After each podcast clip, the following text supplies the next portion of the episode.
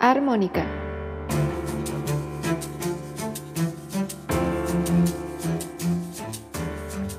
Pláticas musicales inesperadas.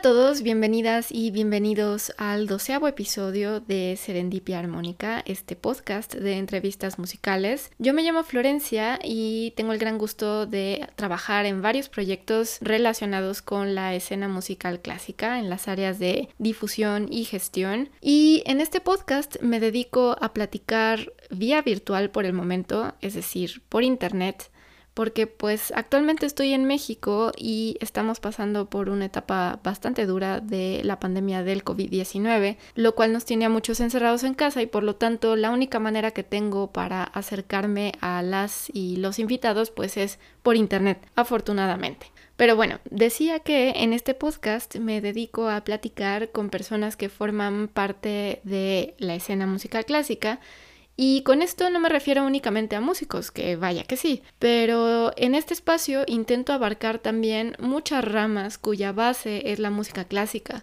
Así que aquí también hay personas dedicadas a la investigación, a la danza, a la construcción de instrumentos y muchas áreas más que están por venir. Y pues, ¿por qué hago todo esto? Pues con la intención de compartir testimonios reales, testimonios auténticos en un ambiente relajado y natural para pues que se sepa cómo es vivir de la música en todos los sentidos. Y antes de presentarles a la invitada de hoy, tengo dos anuncios que darles. El primero es que este podcast tiene su cuenta en Instagram, arroba serendipia armónica, todo junto. Y aquí ustedes pueden encontrar pues los rostros detrás de las voces de todas estas entrevistas, así como información sobre los proyectos en los que están involucrados todos los que han participado en este podcast y vaya que se abarcan muchos temas, incluso eh, algunos difieren bastante, entre comillas, de la música. También comparto información sobre conciertos, convocatorias, talleres, etc. Así que bueno, si les interesa toda esa información ahí pueden seguir este podcast. Y el segundo anuncio es que con este episodio termina la primera temporada de Serendipia Armónica. Pero bueno, es únicamente la primera, porque vendrán más temporadas con más entrevistas y también con alguna que otra sorpresa. Así que estén al pendiente de la cuenta en Instagram, la cual obviamente seguirá activa, a pesar de que ahorita no va a haber eh, entrevistas por el momento. O también pueden suscribirse a este podcast a través de Spotify o de iTunes, las plataformas donde lo estén escuchando, y así recibirán la notificación de los nuevos episodios en cuanto, eh, en cuanto estén ya listos y disponibles, los cuales pues tampoco va a tardar tanto. La segunda temporada iniciará a finales de septiembre, así que estén pendientes. Aprovecho también para agradecer a las invitadas y los invitados, los cuales se tomaron el tiempo y tuvieron toda la disponibilidad de participar en este podcast.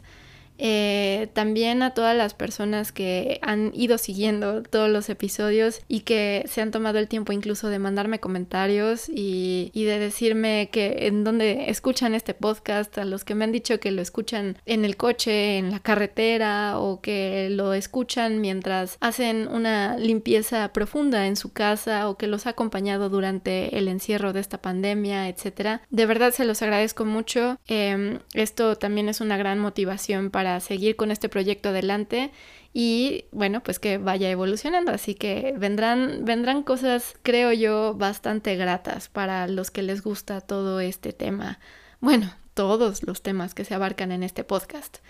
Y ahora sí vamos a la información sobre la invitada de hoy. Ella es violonchelista originaria de Monterrey, Nuevo León y ha ganado el primer premio en la competencia nacional de violonchelo en México tres veces consecutivas, en 2010, 2012 y 2014, así como el premio a la mejor pieza contemporánea mexicana. En 2012 obtuvo la medalla de plata en el Forte International Music Competition en la ciudad de Nueva York y también fue semifinalista en la Young Virtuosos International Music Competition en Sofía, Bulgaria. Ella se ha presentado como solista acompañada por la Orquesta Juvenil de la Escuela Superior de Música y Danza de Monterrey, la Orquesta de Cámara de la Universidad Autónoma de Nuevo León y la Orquesta Barroca Mexicana, presentándose en varias salas de concierto en Monterrey, Morelia, Ciudad de México, así como en el Liederkranz Concert Hall en Nueva York. También se ha presentado como solista en el Festival Internacional Santa Lucía y el Festival de Música Barroca de Morelia, y de 2015 a 2018 fue miembro del cuarteto de cuerdas de la Escuela Superior de Música y Danza de Monterrey, y también fue chelista principal en la Orquesta de Cámara de la Universidad Autónoma de Nuevo León. Ella fue seleccionada para tocar en una clase magistral con el renombrado chelista Yo-Yo Ma, y también ha tomado clases magistrales con Zvi Plesser, Tania Carey, Álvaro Vitrán, Anatoly Krastev, Claire Bryant, entre otros. En 2016 fue estudiante activa en la Academia Musical Equigiana en el estudio de Antonio Meneses en Siena, Italia, y también fue estudiante activa en la Escuela de Música Pierre Monteau y el Festival de Música en el verano de 2017. Y en 2018 en el Festival de Música de Cámara de San Miguel de Allende. Ella se graduó de la Escuela Superior de Música y Danza de Monterrey estudiando bajo la tutela de Marieta Ivanova y actualmente estudia su maestría en violonchelo en el Conservatorio de Peabody en la Universidad de John Hopkins en Baltimore, Estados Unidos, en el estudio del profesor Amit Pellet. Y los dejo con Natalia Vilchis.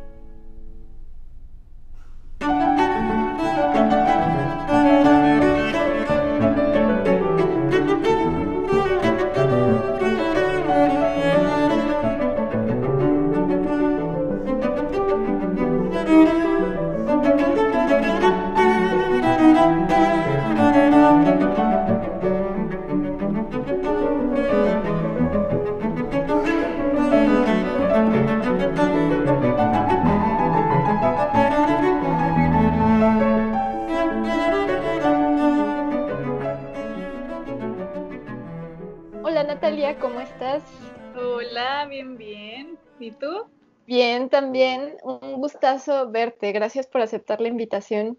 Claro que sí, un gusto. ¿Cómo estás? ¿Cómo va todo? Bien, pues ahorita estoy en Baltimore, regresé a mi segundo año de maestría en Peabody. Em, después de estar dos meses y medio en México, porque cuando empezó esta pandemia, las clases fueron eh, de un día para otro, nos cancelaron todo y se fue todo online. Entonces yo me fui en mayo a México y, y estuve ahí ya dos meses y medio. Y luego nos dijeron que el programa iba a ser híbrido, o sea que íbamos a tener las clases más importantes, que en mi caso pues es la clase de cello, que iba a ser en persona. Y yo me mudé acá otra vez, pero en eso que me mudé y firmé mi contrato de renta y todo, nos dicen que siempre no, que va a ser todo online. Ay, no me digas. Como en un limbo. Pero bueno, está bien, o sea, la verdad hubiera sido muy, muy arriesgado eh, claro. Eh, regresar porque pues esta pandemia no se sabe, es muy impredecible. Así pues, es. Entonces, bueno, por lo pronto de aquí a diciembre estaremos en línea pero pues ya estoy aquí, entonces ya decidí mejor quedarme aquí en mi departamento y pues echarle muchas ganas, aprovechar lo más que se pueda, aunque sea a distancia. Claro, ¿qué inconvenientes o qué ha sido lo que más te ha costado trabajo adaptarte con las clases en línea? Pues creo que para nosotros que tocamos un instrumento eh, es un poco más difícil por la cuestión del sonido. Claro. Eh, mucho de lo que hacemos es tiene que ver con la calidad del sonido, eh, cuestiones que a veces no puedes expresar o transmitir por estos medios, ¿no? Entonces, bueno, por ese lado es difícil como adaptarse y tratar de imaginarse un sonido que en realidad no estás escuchando. Sí, así es maestro, ¿no? El maestro es como tiene que imaginarse un poco más de lo que está escuchando y nosotros también. Pero pues también es una oportunidad. Yo creo que cualquier, cualquier cosa que te limita te abre otros caminos para aprender otras cosas y pues hay que saber sacarle lo mejor a cada situación, ¿no? Me parece muy buena actitud. Yo creo que ahorita se han, se han abierto otros caminos y hemos como a lo mejor explotado otras herramientas que, que antes no, no le sacábamos tanto provecho de alguna manera, ¿no? Sí, eso sí, es muy cierto.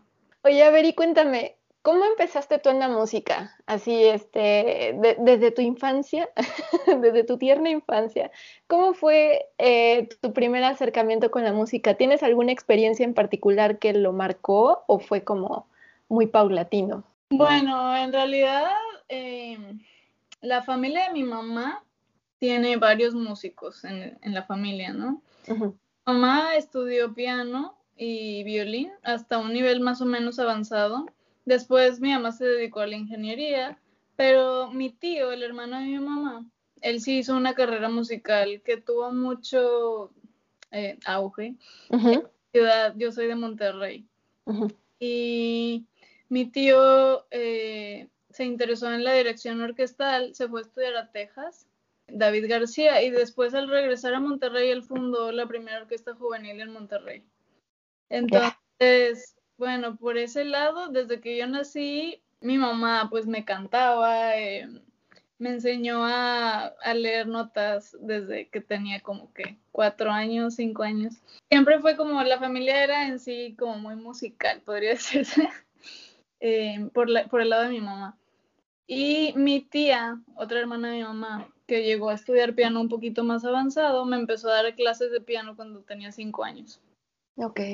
Entonces, Ahí empecé con el piano, me gustaba y todo. Seguí hasta los ocho años con piano.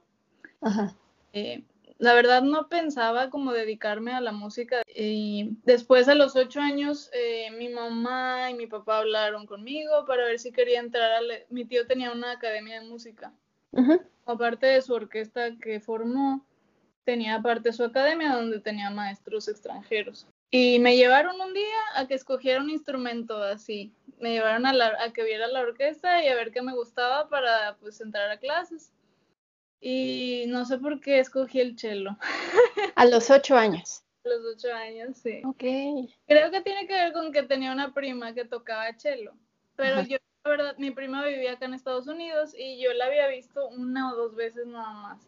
Entonces no sé qué tanta influencia tuvo eso, pero, pero pues sí, me gustó el tamaño, no sé, porque no recuerdo que me haya impactado el sonido tanto, porque yo lo escuché en una orquesta, ¿no? No lo escuché solo. Y bueno, empecé con clases de cello a esa edad y de ahí me fue gustando paulatinamente cada vez más. Estuve ahí seis años con clases. Eh, era una academia que no era como muy intensa en cuanto a demanda, ¿no? No era muy para mí eran como clases extracurriculares. Y entre más avancé, más me fue gustando y luego yo tenía unos amigos que se dedicaban a estudiar música, ¿no? Estudiaban la licenciatura en la Carmen Romano, que está en Monterrey. Que esa escuela, pues es una de las dos en Monterrey que ofrece licenciaturas en música, solo hay dos. Me empezaron como que a animar a que entrara a la escuela a hacer la licenciatura. Y bueno, esa licenciatura es muy larga, es de ocho años. Sí, sí, sí. Puedes empezar incluso antes de tener la preparatoria, empiezas en el primer año, luego llegas al cuarto año y ahí ya te piden como la prepa. Entonces puedes hacer como prepa y licenciatura al mismo tiempo. Súper bien, ¿no? Sí. Pero bueno, yo entré ahí pensando en, bueno, voy a empezar y igual después me salgo, ¿no? Porque no tenía como tan claro que, que quisiera estudiar eso, así como de lleno, ¿no? Sí, sí, sí. Y igual, o sea, entré a la carrera, eh, cambié de maestra, y me empezó a gustar mucho. O sea, una vez que entré ahí, el primer año me decidí que yo quería estudiar eso. Ya, dijiste, de aquí soy. Ahí me encarrilé, sí. Y así fue, y luego, bueno, terminé, estuve ocho años ahí, los completitos ocho años, y me gradué en el 2017. No, no. Sí, en el 2017. Sí, porque ya cuando nos conocíamos ya te habías graduado. Sí, a ustedes los en el 2018. Ajá, exacto. Oye, qué interesante. Entonces, fue un proceso como muy natural en ti, o sea, era para ti muy, muy normal estar dentro de todo ese medio, ¿no?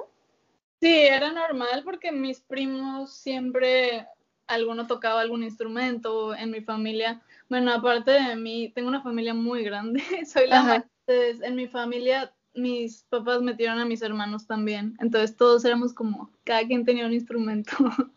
claro que no todos seguimos hasta la carrera y así, solo ahorita hay tres de ellos que estudian más formalmente. Pero sí, siempre fue como algo normal en mi familia el estudiar música. Y mi mamá siempre, mi mamá fue la que desde chiquitos nos cantaba y pues nos acostumbró a todo ese ambiente. Y me imagino que hasta reuniones familiares y todo eso era de juntarse a tocar y... Sí, sí, sí. Mi tío siempre era el que armaba ahí el, el alboroto musical en las reuniones familiares. Y es una familia muy grande, ellos son ocho hermanos. Sí, ajá. Con sus hijos y todos cantaban. De ley todos cantaban. Entonces se armaban las fiestas padres. Qué padre, qué padre. ¿Y nunca dudaste entonces, una vez que, conociste el cello y ya para encaminarte a estudios más formales, no dudaste de cambiarte de instrumento?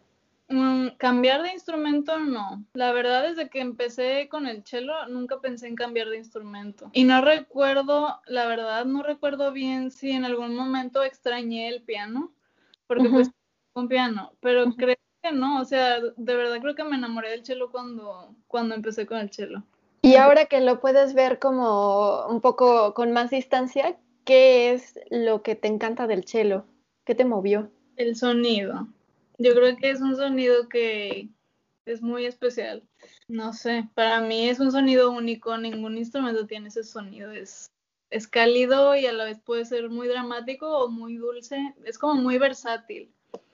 Siento que con ese sonido puedes hacer mil cosas, o sea, puedes crear mil ambientes diferentes, sí. De hecho, es el, eh, es el instrumento con el sonido que más se parece a la voz humana. Entonces, sí, pues yo creo que la versatilidad y el timbre, el color, el sonido es lo que me encantó, sí. Y entonces terminaste tus estudios de licenciatura y, la, la, vida de repente te llevó a conocer al que ahora es tu maestro de maestría, ¿no? Ahí en Baltimore, ajá. Loco. Lo que pasó fue que, bueno, en la escuela de donde hice mi carrera, siempre nos inculcaron eh, salir a otro país a especializarnos. Como que siempre era algo que uno tenía en la cabeza de que terminando esto tienes que seguir porque en la música en, en México en especial, no hay como mucho para dónde crecer. siempre es bueno como que tratar de superar esa línea, ¿no? Porque todavía, al menos en Monterrey, en, en, el centro de México ya están bastante más avanzados, pero en el norte sí. es muy limitada la actividad cultural y en especial la musical. Eh, no hay muchas orquestas. En mi ciudad solo hay una orquesta profesional. Y pues siempre nos metieron esa idea de, hacer otra cosa, de ir a otro país, aprender, mm, pues superarnos más, ¿no? Más de lo que se podía ofrecer ahí. Claro. Entonces, la cosa conmigo fue que antes de graduarme yo empecé a trabajar en una orquesta de cámara. Y al graduarme, pues yo ya tenía ese trabajo. También empecé a tocar en eventos como bodas y música más popular, etc. El famoso hueso, ¿no? Pues, Ajá. sí, me metí muy de lleno en eso y pues ya empecé, me compré mi carrito, empecé como a hacer mi vida más estable, ¿no? Ajá. Y, y empecé como a dejar de lado eso de buscar una maestría empecé a pensar como, bueno, si ya tengo el trabajo, ya si me voy y luego regreso y luego no encuentro trabajo. Este, entonces como que se me fue quitando la idea de hacer la maestría y así estuve pues ese año, el año que siguió de que me gradué, ¿no? Em, pero mi idea era como, bueno, si no me voy a ir a otro país a hacer una maestría, quiero ir a cursos para especializarme, ¿no? Para seguir como aprendiendo siempre. Ajá.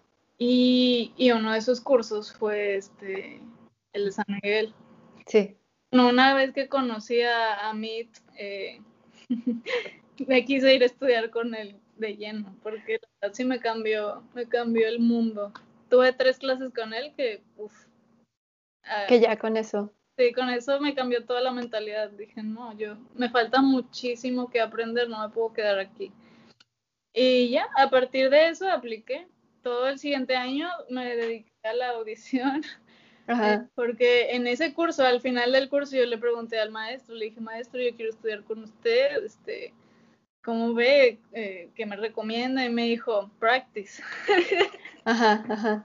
Me dijo, practice, audition, o sea, échale ganas, mandó tu audición en diciembre y, y, bueno. Y me dijo, lo difícil tal vez no sea entrar, pero sí sea una beca, porque la universidad es muy cara, es muy difícil pagarla. Y pues sí, la verdad.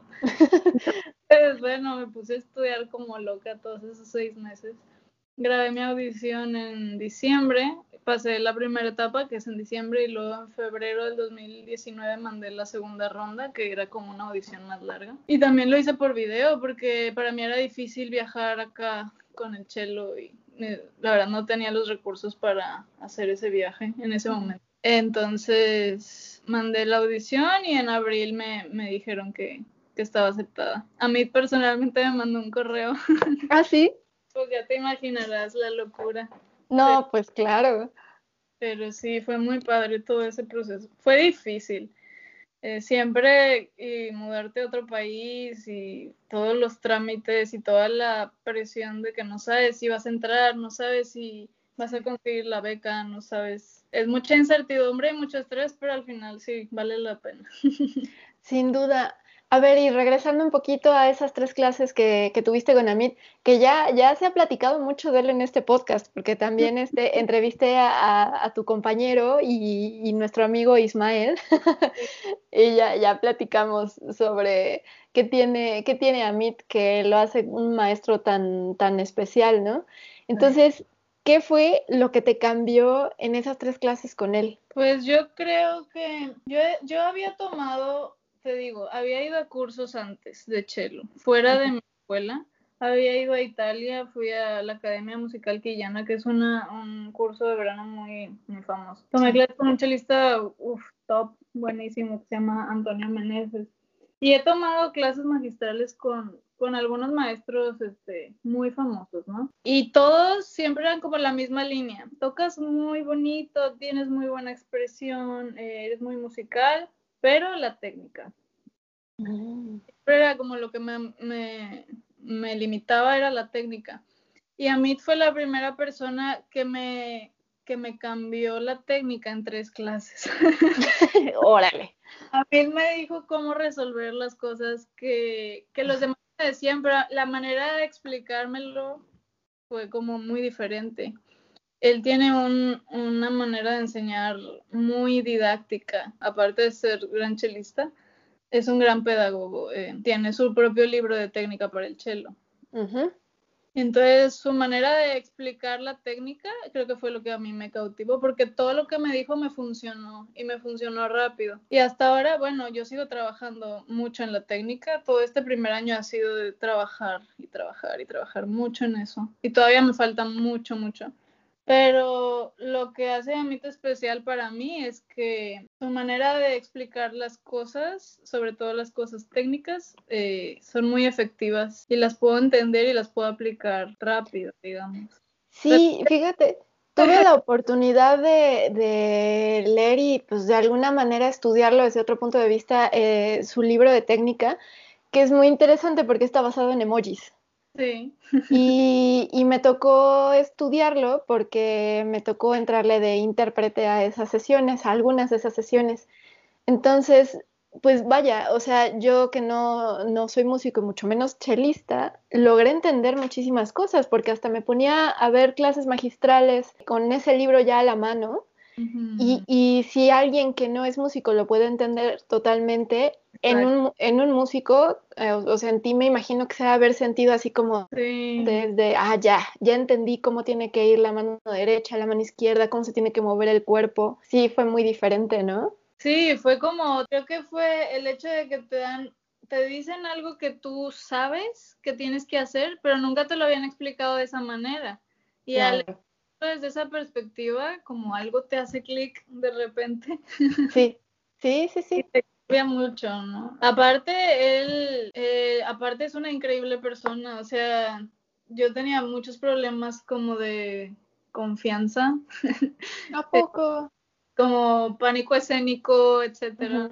Y sí, es de esas personas que te dicen, bueno, es que esto nos pasa a todos. Y que lo diga él es como, wow. o sea, me hizo como volver a creer que yo podía ser un ser chelista o tocar en un escenario. Me ayudó muchísimo con mis nervios. Sí, desde todos los aspectos ha sido, ha sido increíble trabajar con entonces, esta onda que tenías antes de, de, conocerlo a él así como, o sea, no fue nada más como que encontraste un camino laboral que te dio cierta estabilidad, sino, o sea, también tenías como esa, esa ese conflicto de, híjole, ¿llegaré o no llegaré a un nivel más alto? Siempre tuve en mi cabeza como, bueno, es que ser solista o llegar a un nivel más arriba, creo que no es para mí porque me pongo muy nerviosa al tocar como solista, ¿no? siempre durante la carrera, siempre concursé, siempre toqué como solista y siempre me, pero yo no lo disfrutaba, yo era como, me, me Sufrí. Sí, lo sufría, exacto. Y entonces al tener como estar en mi zona de confort, ya estaba como, bueno, aquí me quedo. Pero no, o sea, me hizo como salir de mi zona de confort y sí, me ha cambiado bastante en todos los aspectos. Como una explicación como tan sencilla te puede influenciar incluso mucho más allá de lo que es ahí como visible, ¿no? La técnica, las posturas, etcétera, sino como que... El problema de nervios era debido a mala técnica también, o sea, yo tenía mucha tensión cuando tocaba y eso es la técnica. Entonces, al tener tensión al tocar en el escenario, pues es como más tensión y eso era un problema para mí. Y bueno, pues sí, todo al final cuando tienes una buena técnica te resuelve problemas de tensión, te relajas más en el escenario, sacas lo mejor que tienes, ¿no? Entonces todo está conectado. Sí, sí, sí, porque confías más en ti porque ya sabes cómo hacerle, ¿no? Sí, todo tiene que ver una cosa con la otra. ¿Tienes alguna anécdota en particular en la que hayas como sufrido así de, de, de pánico escénico denso en algún concierto o algo que dijiste ya no puedo? Mm, creo que nunca me pasó en algún concierto. En Monterrey, te digo, la verdad no hay mucha competencia. En Monterrey yo siempre, te digo, concursaba, tocaba en la escuela y ahí no sentía ningún problema. O sea, en mi ciudad yo podía tocar normal, como si nada. Pero ese curso al que fui en Italia, por ejemplo, ahí todas las clases me puse muy nerviosa y sentí que nunca pude tocar como yo tocaba. Entonces eso me frustró mucho. Después de ese curso regresé así como, bueno, nunca le pude, nunca pude demostrar cómo toco en realidad, ¿no? Estuve tan nerviosa en cada clase, en cada concierto, que pues me sentí como, bueno, pude haberlo hecho mucho mejor y por mis nervios no, no lo hice. Entonces esa creo que fue ser la anécdota que ejemplifica mi frustración en cuanto al porque ahí me di cuenta como, bueno, es que si solo lo puedo hacer como en México, donde me siento cómoda, salirme de ahí va a ser, va a ser difícil, ¿no? Qué fuerte. O sea, pensar así de, bueno, a mí no me toca eso, no, no, no nací para eso, ¿no? Sí, sí, así había sido hasta, hasta ese momento. Siempre pensé como, bueno, ese, mi camino es tocar como en bolita en una orquesta no ser exhibida mucho. Después cuando llegué aquí seguía teniendo los mismos nervios y poco a poco fue, te digo, me ayudó muchísimo el maestro. ¿Cómo fue tu, cómo fueron tus inicios eh, ya en la maestría y en Baltimore? O sea, porque como dices, ha sido un proceso, entonces me imagino que de entrada el golpe de de tener que tocar en otro, en otro lugar, de toparte, me imagino, con monstruos, compañeros chelistas, así, en el buen sentido, ¿no? Así increíbles, ha de, haber sido como, uff, ha de haber dado mucho miedo, ¿no? Pues la verdad, una vez que me, que me aceptaron en la escuela, traté de cambiar mi mentalidad un poquito, de decir, bueno, ya estás aquí, ahora aprovecha todo lo que puedas. Pero sí, el primer mes fue difícil. Yo sí me ponía muy nerviosa. Mi primera clase recuerdo que me temblaba el arco cuando tocaba.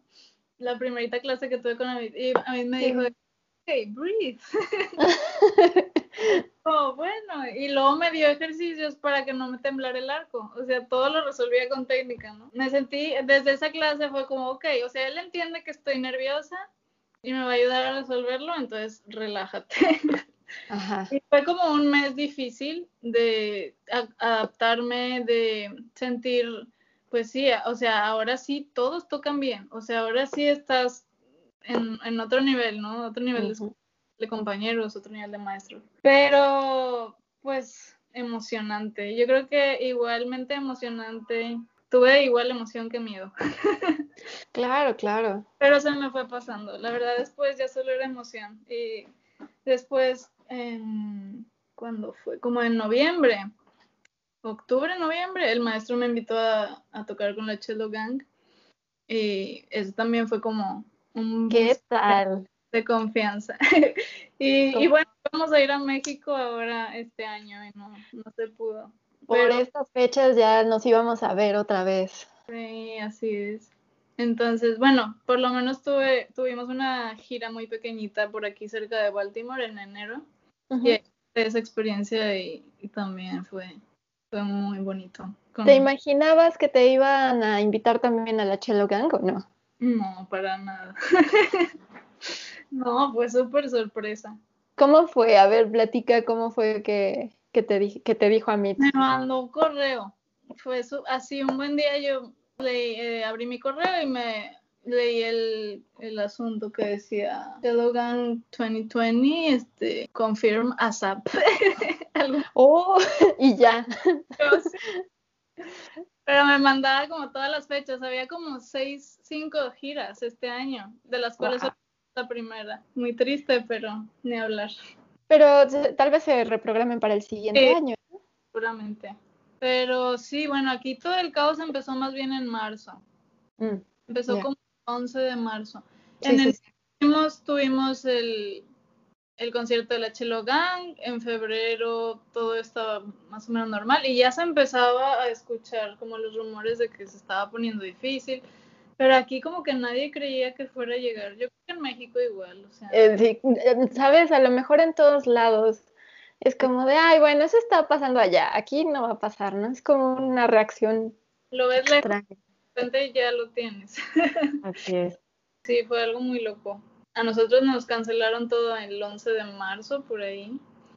Y sí, pues nuestra última clase con Amit no sabíamos que iba a ser la última en persona. Pero sí, todo pasó muy, muy rápido. Pero bueno, esperemos que, que, se reprograme todo, todo lo que teníamos planeado. Sí, nosotros también esperamos. ¿Y cómo lidiaste en este tiempo de pausa? Porque ahorita ya que reanudaron sus clases al menos en línea, ¿cómo fue ese periodo de, pausa? ¿O sentiste, te afectó en tu técnica, en, todo lo que ya llevabas avanzado? Pues creo que no, en realidad creo que gracias a Dios pude seguir avanzando. O sea, a mí creo que fue bastante eficiente con las clases en línea, porque aunque el sonido pues no se aprecia igual, con solo verte la mano o verte cómo estás con tus codos o tus hombros, ya te dice, mira, esto está mal, esto, esto, esto, esto. Entonces, puedes tener una clase muy provechosa con solo que te esté viendo. Entonces, sí, yo sentí que seguí corrigiendo cosas todo este tiempo, que seguí avanzando y seguí estudiando. Bueno, es difícil también tener como un, una visión clara de tu avance porque no nadie te está escuchando, o sea, estás en cuarentena, no tienes público que te diga, porque a veces uno toca y no sabe si es mejor o peor o qué. Pero yo pienso, yo me siento que sí he avanzado en este tiempo, a pesar de todo. Ahora que en estos dos meses regresé a México y me invitaron a hacer varios proyectos con Susana a distancia, como dicen. sí. Entonces tuve oportunidad de grabar unas dos, tres piezas y me doy cuenta de, cómo avancé en un año, ¿no? O sea, me escucho en los videos y digo, no, pues de que hubo avance, sí, sí hubo, pues sí valió la pena todo, definitivamente. Qué padre. ¿Y qué opinan, qué, opina tu familia que, que, te conoce y que vio, o sea, que vio a Natalia antes de irse a, a, estudiar la maestría con Amit y ahora ven ese cambio? ¿Qué opinan? Pues están muy contentos ellos, este, y sobre todo mis, mi hermana, que es músico que vaya más como encaminada, es violinista, está estudiando en la misma escuela donde yo estudié, y la gente que conoce de música es la que me dice como, wow, o sea, sí, se, se nota un cambio muy grande. Mi papá también, aunque no sea músico, también lo notas en el sonido, en la, pues, mil cosas, ¿no? Pero pero sí, de que sí hay cambio, la verdad, muchísimo. Y en un año, que no es tanto tiempo. No, es bastante rápido. Y ahora que ya diste ese brinco, entonces, ¿tu intención es buscar ser solista?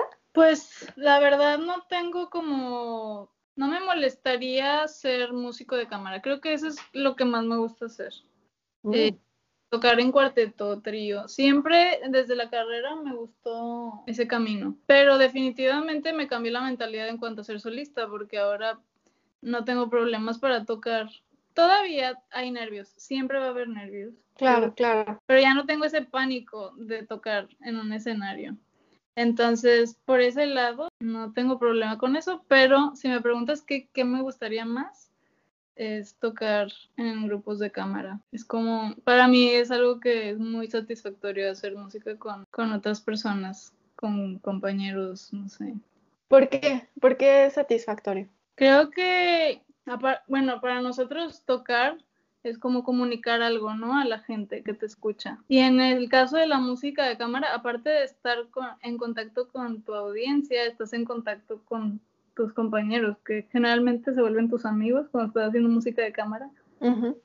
O doble conexión. Y para mí es lo más divertido. También ensayar, o sea, el proceso de formar el grupo, ensayar, trabajar y luego presentarte. Es como la Chelo Gang. La Chelo Gang es, es un grupo de cámara.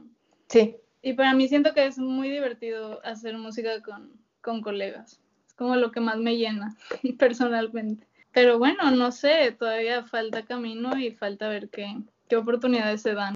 Pero esa sería como mi, mi aspiración. Hablando de lo que les inculcaron ustedes en, en, la escuela, o sea, a ti desde, desde que estabas en Monterrey y todo, pues sí, sabemos que, que en México las opciones eh, son muy limitadas en muchísimas áreas, sobre todo, bueno, sí, sobre todo en, en, las, en las artes y en las humanidades y, pero también te inculcan como el sal, aprende y tráetelo de regreso o no tanto. Sí, definitivamente. Em, de hecho, yo cuando termine, yo estoy, ahorita tengo una beca de Peabody para la escuela, ¿no? Pero para la vida diaria como renta y comida, yo también necesité un apoyo, porque aquí no puedo trabajar porque soy mexicana, ¿no? Entonces yo fui becada por la Universidad Autónoma de Nuevo León para la mano. Entonces el trato con ellos, nada es gratis en esta vida. Ajá. entiendo, entiendo. El trato es que, que yo regrese a, a, tocar en la orquesta o para dar clases o cualquier retribución, ¿no? Eh, claro que he pagado y todo, me van a contratar. Pero el trato es que yo regrese a aportarle a la universidad lo que yo aprenda acá. Entonces, sí, casi todos, sobre todo en los sistemas de becas, cuando uno busca una beca, siempre es como, bueno, vas, te especializas y regresas y para que aportes a tu país, ¿no? Lo que así es. has avanzado. Y creo que es algo muy bueno porque es la única forma en que México va a crecer en este aspecto, ¿no? O sea, precisamente por gente que salga, que cruce esa línea, ¿no? Exacto y después tal vez en unos 20 años no sea necesario salir. bueno, sí. muy a pensar así, pero ojalá. Ojalá no, pero sí lo entiendo porque es, es muy interesante, digo, lo he de alguna manera experimentado en otro sentido. Es muy diferente estar en un lugar en el que tienes todas las opciones y si te quieres salir es por gusto no porque no tengas de otra. Y de repente cambiarte a un lugar con, con, opciones más limitadas y verte obligada a salirte es otra onda. Eh, por un lado me parece bueno porque de alguna manera creces, o bueno, crecen porque a mí no me tocó así, con esa mentalidad de yo sé que me voy a tener que salir, como lo que comentas tú, ¿no? Y eso está padre porque de alguna manera te está impulsando a seguirle, a que si tienes como todas las opciones a la mano, pues se te vuelve muy normal, ¿no? Y es como de, ah, si, si quiero lo hago, si no, no, no hay bronca, ¿no? Sí, exacto. Tener la opción de que en cualquier momento lo puedes hacer. Pero en nuestro caso es como esperas la oportunidad, te llega y es la tomas o la dejas y si la dejas tal vez nunca se vuelva a presentar otra. Es como, sí, a veces solo hay una oportunidad y tienes que tomarla, ¿no? Sí, es duro, es duro, porque aparte no es nada más como este, o sea, por más que eh, en algunos sentidos nos inculquen como que el trabajo es lo único que existe para uno, pues no. y entonces se involucran un montón de cosas, un montón de sacrificios o tomas de decisiones que, híjole, que no son nada fáciles. No, la verdad que no es fácil. No, no es fácil dejar a tu familia, a tus amigos. Bueno, para gente que acaba de, terminar su carrera y que tiene como, no tienen una familia o, alguien que dependa de ellos, pues es más fácil, ¿no? Es como solo y te vas. Pero hay gente con familia también que, pues como le haces, tienes que llevarte a tu familia, dependen de ti, y pues para algunos es más difícil que para otros. O también la parte económica siempre es, es dura. Pesa, sí. Muchísimo. Tienes que, bueno, en el caso de nuestro país, no hay apoyos económicos. Hay, pero son muy pocos. Sí. Este, y para artes menos. Sí, exacto. Para las artes es, uy, casi imposible conseguir algo. Por eso digo, si te sale una oportunidad es como la tomas y, mm, o no, o, y si no la tomas, de aquí a que salga otra va a ser como, uff. Y carga con eso, ¿no? De, de lo dejaste ir, sí, es muy duro. Sí, porque es casi milagroso que te pase algo así. Entonces, las opciones son muy limitadas. Y pues bueno, cuando se puede es un regalo. Sí, pero qué padre que, tengamos también esta mentalidad de, de, traer como todo ese conocimiento, de regresarlo a México. Y, y, ojalá se cumpla lo que dices, aunque dices que es muy optimista, pero de que en 20 años que no se tenga, que no sea una, una necesidad absoluta tener que salir de tu país para progresar en lo que tú quieres. Sí. Exacto. Al contrario, mi, mi, yo lo pondría más alta la vara todavía, que sea que otros países, otras personas quieran, quieran venir a México, eso, eso. es como el top, ¿no? Ay, sí. Europa, quiere decir a Estados Unidos, que así sea, bueno, quiero ir a México. Suena bastante lejano, pero yo creo que siempre se empieza por algo, ¿no? Y la manera de empezar, pues es así, que, que la gente, que los mexicanos busquen esa excelencia, que los mismos mexicanos busquen como tener el nivel que tiene Europa o que tiene Estados Unidos. creer que se puede. Claro que porque se puede. talento hay, o sea, pero hay un, a mí me sorprende, eh, he tenido oportunidad de estar en algunas escuelas de música aquí en México y de estar en clases magistrales y todo con, con este, maestros extranjeros y todo, y ves el talento de los alumnos y las alumnas, pero también esas, esas ganas y, esa ilusión y ese trabajo que hay detrás para poder como estar a la altura y aprovechar lo más que se pueda en una clase magistral, es bien bonito porque te das cuenta que México está lleno de gente bien padre, bien talentosa y, y llena de ganas y de ilusiones, ¿no? Exacto. Sí, o sea, la verdad que talento sobra. Sí. Yo creo que el problema principal en México es la falta de apoyo que le da el gobierno a las artes en general. Creo que si el gobierno invirtiera más en los programas artísticos, sería otra cosa. Sin duda. Eh, como tú dices, las clases magistrales, los cursos, hay pocos. O sea, comparado con otros países, es poca la actividad que se tiene y eso limita mucho. O sea, hay alumnos, hay ganas, no hay recursos, no hay cursos. Entonces, limitado, ¿no? Y en ese sentido, o sea, pero bueno, eh, poco a poco. La verdad es que también poco a poco ha ido mejorando la cosa. Si tú ves 20 años atrás como estaba, no había nada. Entonces, por eso yo pienso que sí, o sea, poco a poco se va a ir construyendo una cultura musical más fuerte. Y si no lo hacemos nosotros, nadie lo va a hacer. Exacto. Ay, Natalia, me estás haciendo el día con estas palabras, oye, porque escuchar como todas esas, esas ganas en estos tiempos ayuda mucho. Sí, bueno, hay que ser positivos. Sí, sí, sí.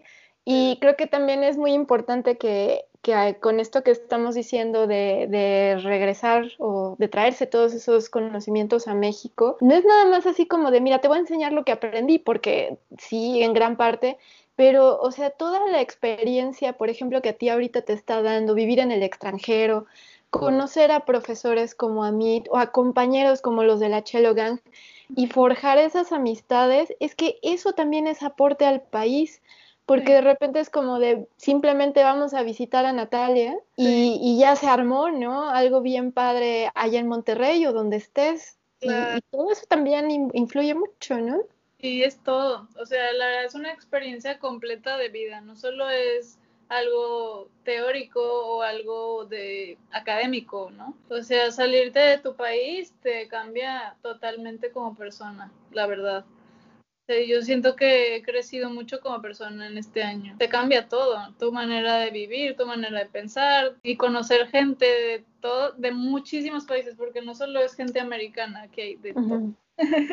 Sí, sí. Incluso latinos. O sea, a mí me da muchísimo gusto ver en mi escuela, por ejemplo, dos de mis mejores amigas colombianas. Ay, qué eh, padre.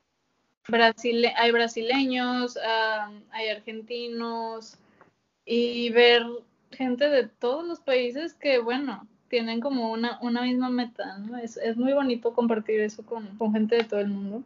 Y conocer maestros, claro, como a mí, que otro nivel, ¿no? Es como bastante padre toda la experiencia completa. ¿Es diferente la, la, vibra entre la comunidad latina ahí donde estás a con tus compañeros que, que no vienen de un país latinoamericano o es la misma?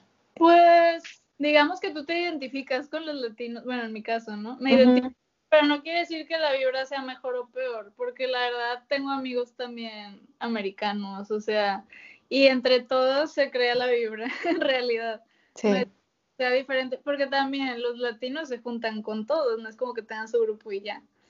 Entonces... Muy importante. Sí, exacto. Entonces se crea la vibra general más que, pero sí es muy bonito encontrar gente latina porque te sientes un poquito como en casa. Claro. este, no te sientes como tan lejos. Pero no, o sea, también es muy padre convivir con gente que de culturas que no tienes idea de cómo funcionaban. Por ejemplo, tengo una amiga eh, de China que yo nunca había conocido, había conocido gente de China, pero nunca así como amistad, amistad.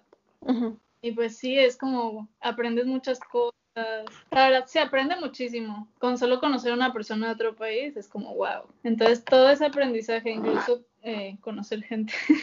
Claro, exacto. Exacto, y traer esa, esas, más bien como difundir un poco esas diferentes formas de pensar, ¿no? Que amplíen un poco el panorama. ¿Qué sería lo primero que harías em, regresando a México en el sentido musical? O académico relacionado con la música? ¿Qué te gustaría hacer? Bueno, si regresara a México, es, la verdad no lo he pensado. no he pensado que primero. Ya te metí en conflicto. Pero definitivamente, bueno, ahora que fui a México, eh, te digo que hice como colaboraciones con, con, la gente con la que ya había tocado antes, ¿no? Y yo sé que eso siempre va a estar, esa oportunidad va a seguir ahí porque es gente que ya conozco y que siempre va a haber algo que hacer. Entonces, obviamente regresaría a eso con otra perspectiva y mentalidad. Pero me gustaría, la verdad, le decía a mi hermana, así un día que estábamos en la cuarentena como alocando, pensando así, diciendo como, ¿qué vamos a hacer de nuestras vidas? Sí. Voy a poner como una academia de chelo pero así es como un sueño guajiro. Y enseñar técnica, la técnica que a mí me, que me sirvió, ¿no? Como enseñar como el libro de Amit, pero con cosas que yo también he como descubierto. Ajá, claro, claro. Una escuela que sea solo de cello y que sea para alumnos que ya estén avanzados, no que sea como enseñar cello por primera vez, sino como ayudar a los que ya tocan a mejorar su, su interpretación, sus técnicas, todo, ¿no? A pulir todo. Crear una escuela de cello en el norte de México que no existe, la verdad, no existe, o sea, hay escuela de cello muy fuerte, por ejemplo, en, en el centro, en Guadalajara, en... Bueno, tú conoces a Giancarlos, ¿no? Sí. sí, hay, sí. hay como camadas de chelistas muy, muy buenas en, en otras partes del país. Y en el norte yo siento que nos falta. Hay chelistas talentosísimos. Bueno, mi maestra y su colega, pero somos pocos, en realidad no sé, o sea, no hay más de 20. Y siento que eso, como que las nuevas generaciones tienen que llegar a un nivel todavía más alto que nosotros. Entonces me gustaría aportar en ese sentido. Eh, si puedo, o sea, si puedo llegar a, a entender la técnica como la entienden, no sé, aportar algo nuevo, algo que no se haya visto, entonces me gustaría hacerlo. Y sobre todo en mi ciudad, porque es donde siento yo que no hay mucho de dónde escoger.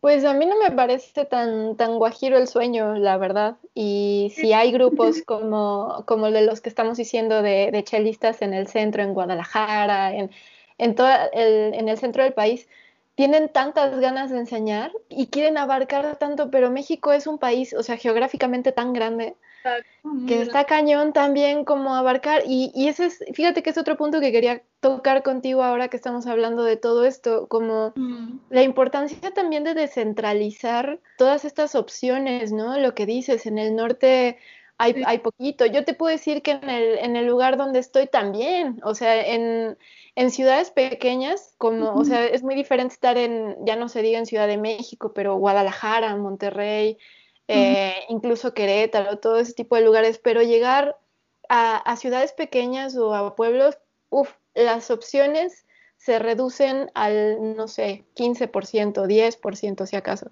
Mm, Y, y creo que sí es muy importante lo que dices también de, de esparcir todo ese conocimiento a todos lados, ¿no? Sí. Si en cada estado hay alguien que hiciera algo así, es como... Pues ya, mira, Natalia Vilchis en, en Nuevo León, ahí va a estar. Ya veremos qué pasa, pero es como... Sí. Es una de las aspiraciones que se me ocurrieron en, en la cuarentena. Pues muy bonita, me, me parece. yo quiero tocar, o sea, es como mi prioridad número uno. Claro. Ser concertista y, y formar un grupo de cámara para mí sería lo máximo. Si es en mi ciudad, pues qué bueno. Y... Pero sí, la parte de retribuir sería enseñando, más que nada, porque tocando también, bueno, al, al hacer conciertos de calidad también es como cada vez subes la vara un poquito más alta, ¿no? Exacto, exacto. Pero enseñar es una parte muy importante de todo ese proceso. Sin duda, pero lo que dices también de la interpretación, de, de subir la vara cada vez más, eso también, porque es ejemplo al fin y al cabo, y incluso para el público. Sí, Es como de, no, no, no, a ver, esto no es lo máximo todavía, hay mucho más, ¿no? exacto. Sí, acostumbrar a la gente a música de muy buena calidad. Entre mejor calidad, de mejor calidad sean los conciertos, pues la gente va como que, eh, la misma gente va subiendo la vara. Ya Exacto.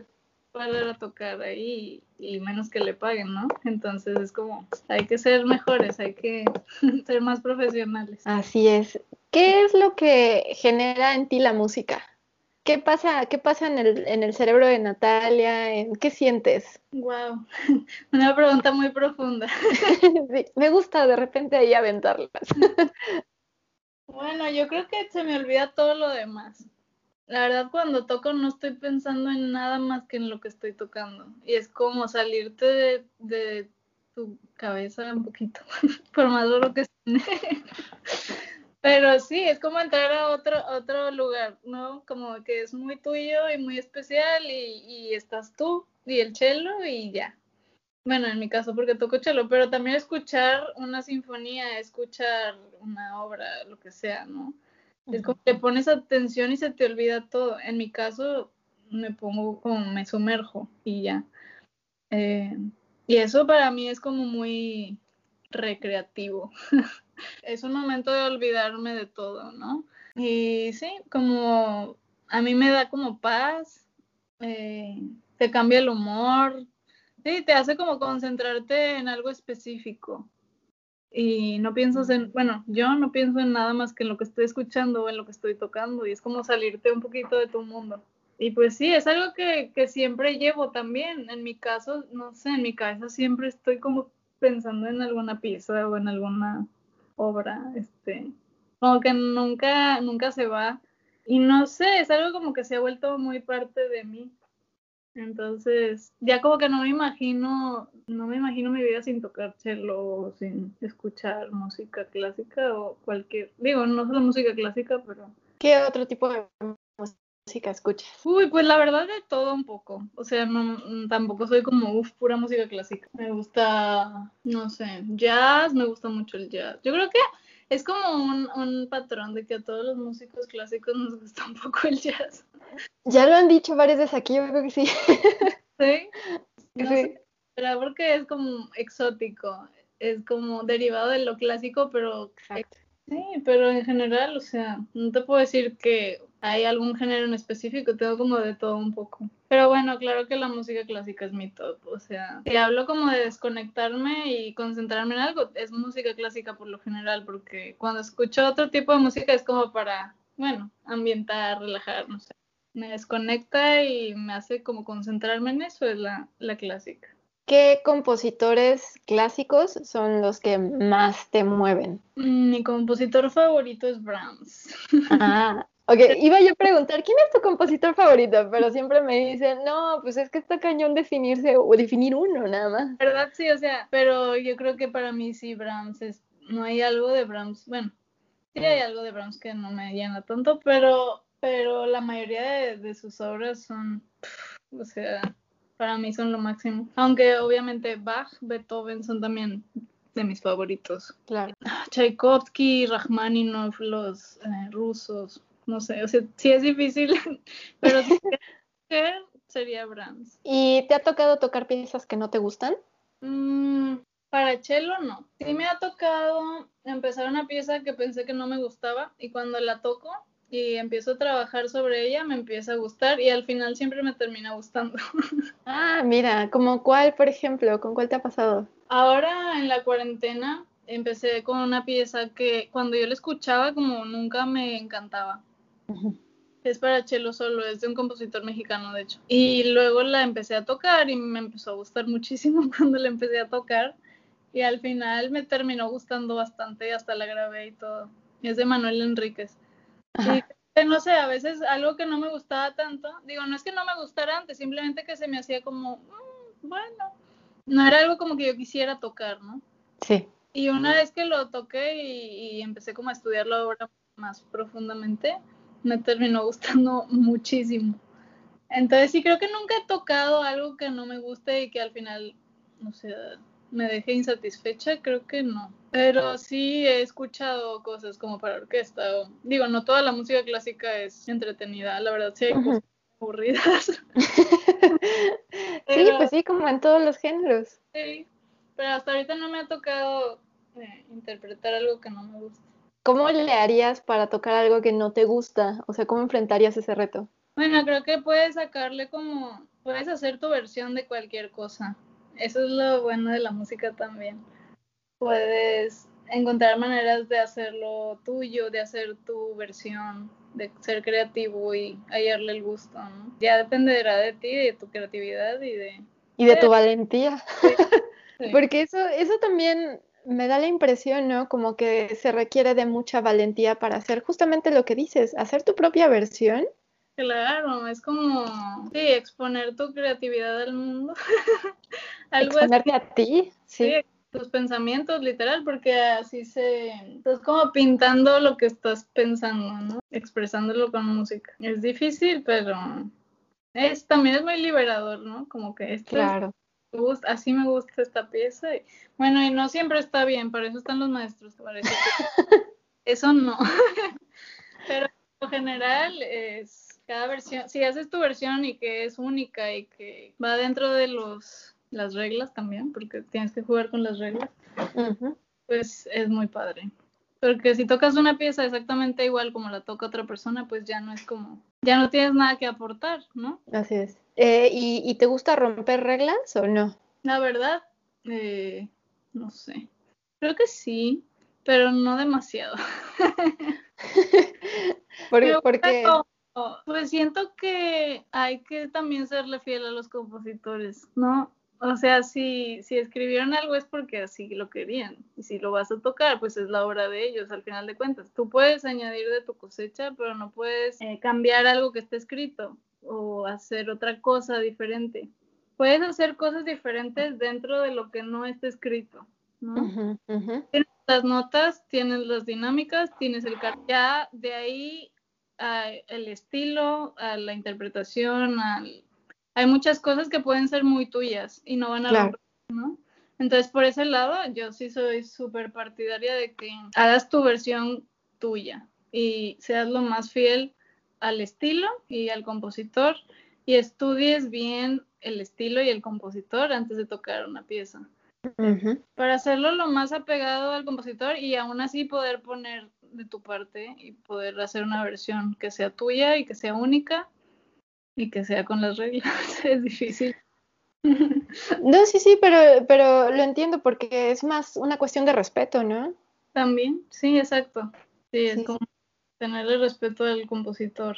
Ya, ya después vendrán ya esas como reinterpretaciones, ¿no? Que, que, últimamente están saliendo muchas, ¿no? De grandes obras clásicas y ya las reinterpretan, pero ya sabes que es, como se dice, una reinterpretación, una versión totalmente diferente de otro compositor a raíz de, de la original, ¿no? Claro, y ahí ya depende del estilo del otro compositor, ¿no? Exacto. Yo pienso que si te quieres poner muy creativo y romper todas las reglas, pues mejor compongas tú. Así es, claro. Muy bien, Natalia, pues ah, ya se nos acabó el tiempo, pero no sabes cómo he disfrutado platicar contigo y otra vez gracias por aceptar la invitación.